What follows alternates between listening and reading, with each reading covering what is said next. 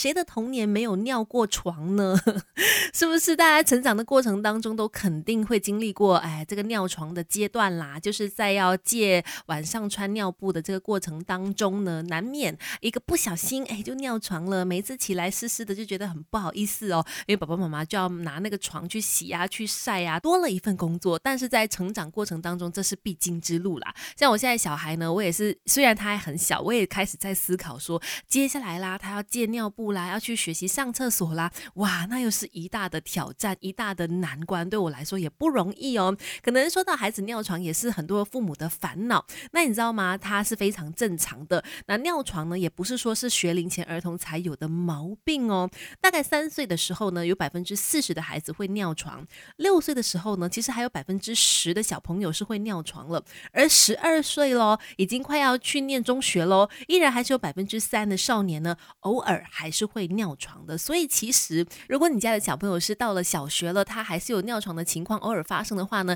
也不要太多的去责怪他，因为从大数据上来看呢，的确也算是正常啦。有的人可能到中学了，到长大了，偶尔还会有尿床的情况哦。那当然是要从不同的角度来去分析，看是出现了什么样的问题。而说到尿床呢，很多人也会说，哎呀，给他慢慢训练，他久了就会了，是不是真的是这样子呢？真正的概念应该是怎么样呢？没有完完美的父母，只要有肯学的爸妈，让亲子关系更快乐。Melody 亲密关系。你好，我是翠文，继续有 Melody 亲密关系。今天我们聊尿床的话题，在很多时候呢，提到这个尿床的情况，大身边的大人都会说：“哎呀，只要多加训练就可以啦，然后睡前不要给他喝水啦，白天给他灌水啦，训练他的膀胱啊，等等的。”其实这些方法是不是真的有效呢？呃，光靠训练想要控制晚上尿床，可以说未必可以达到成效。其实真的要来先了解一下为什么会有尿床，原因大致可以分为两大因素。第一个就是呢，半夜我们的肾脏制造了太多的尿；第二就是呢，大脑唤醒中枢还没有成熟。那一般成熟的大人呢，我们的脑下垂体在晚上会分泌足够的抗利尿激素，让半夜的尿量减少一点，让我们晚上睡得好一些。但是呢，小朋友、儿童他的这个呃大脑就还没有完全的发育成熟嘛，当然他的这个抗利尿激素就不够喽，晚上分泌尿的量呢还是会很多，导致呢膀胱不够装的时候，自然而然就会尿。床了，通常这种时候呢，很容易就是引来父母啊，或者是照顾者的责骂啦，觉得说，你看，我就叫你要起来上厕所，有尿意的时候就要起来。那很多时候呢，小朋友会背负太多的心理压力、心理负担，尤其他也会觉得说，其实尿床也是很丢脸的事情嘛。所以晚上的时候睡觉，他反而会造成一直有那个压力，一反而是会一直睡睡醒醒、睡睡醒醒，半夜的时候会吓醒啦等等的，会一直想说要起来尿尿，但是呢，他的身体还是无法做到，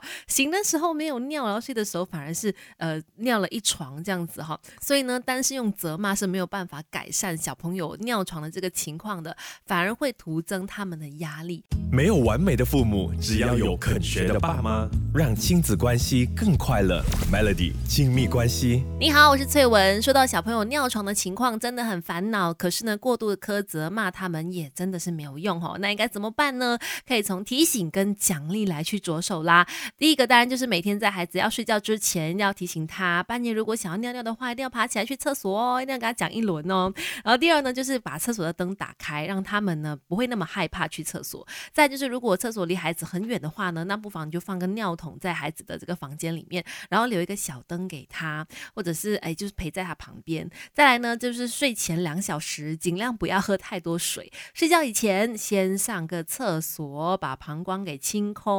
然后呢，当他哎可以做到说早上起来的时候，呃尿布还是干的，或者是床还是干的时候呢，一定要小小的奖励一下他。如果达到连续七天都是哎都是可以做到不尿床的话呢，表示哎孩子的大脑应该慢慢慢慢成熟了，可以开始试试看不要穿尿布睡觉了。然后呢，可能也可以让他就是成功一个礼拜不尿床的话呢，准备一份大礼物，让他有一个强烈的动机，期待自己呢有一天更加的成功这样子。但是如果呢，在迈向成功的路上，偶尔一两次还是尿床的话呢，也不要就是责骂他们啦，不要让他们有这个心理压力，反而鼓励的话呢，他们就会越做越好了。毕竟尿床本身它不是什么疾病啊，不是什么太大的问题，不要让这件事呢成为小朋友晚上睡不好的原因。反而如果上厕所对他来说有困难，比如说诶上厕所会痛啦，或者是他的小便的力量很微弱啦，或者是白天也会尿床的话呢，可能这类型的问题更需要你去咨询医生的专业意见哈。